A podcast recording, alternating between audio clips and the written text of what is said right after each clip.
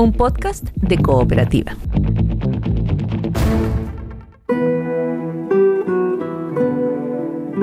Este es un podcast sobre historias que suceden delante y detrás de la pantalla, sobre las personas que hacen películas, las personas que las ven y las personas que las sueñan.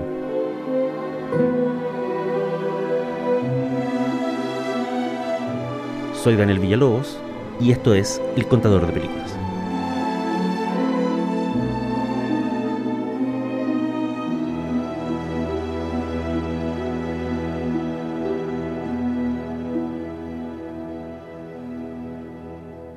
Hola, hoy vamos a hablar de bañarse dos veces en el mismo río.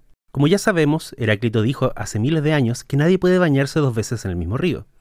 Es decir, todo fluye y nada permanece, ni los ríos y mucho menos los seres humanos.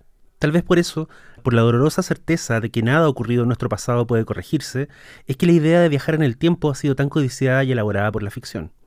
Mark Twain jugó con la idea en su libro de 1889, Un yankee en la corte del rey Arturo, pero fue H.G. Wells en su libro La máquina del tiempo de 1895 quien sentó la idea central de la Odisea temporal. Esa idea era que el viaje a otras épocas está condenado a fracasar, no debido a la tecnología, sino a la frágil y siempre inesperada condición humana. El cine, un medio basado en el permanente avance del tiempo hacia el futuro, ha sido paradojalmente un gran campo de juego para esta clase de historias.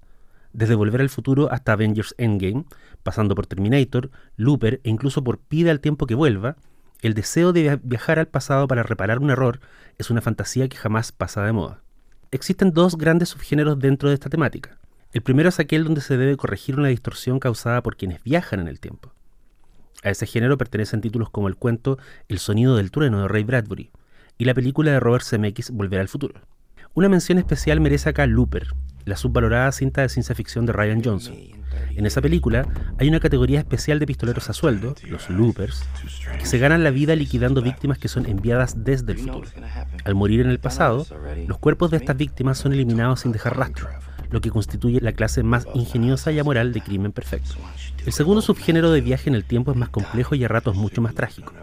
Se trata de aquellas ficciones donde un evento pasado causa tanto daño o dolor en el presente que no queda más remedio que enviar un viajero a través de las épocas. Chris Marker inauguró el concepto en el cine en 1962 con La Yeté, un cortometraje que terminaría inspirando la premisa de la cinta de ciencia ficción 12 monos.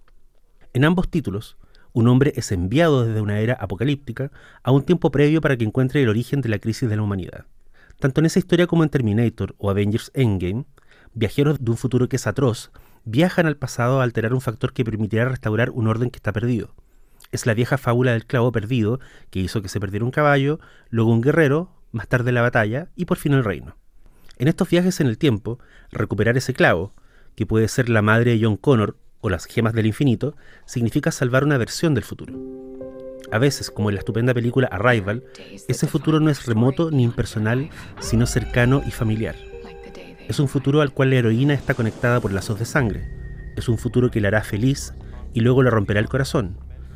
Pero de todas formas es un futuro que ella decide salvar porque es el futuro donde se va a sentir más vivas y es el futuro donde su humanidad y su alma cobrarán el sentido que su presente aún no logra atisbar. El de Arrival puede no ser el viaje en el tiempo más espectacular de la historia del cine. De hecho, ocurre solo en la cabeza de la protagonista, pero es el de más hondura dramática. Es un viaje que se hace para recuperar una tragedia futura que ya se vivió, pero que aún así se quiere vivir otra vez. Porque, como dijera Augusto Monterroso, si se tiene necesidad y un caballo veloz, todos podemos en efecto bañarnos dos veces en el mismo río.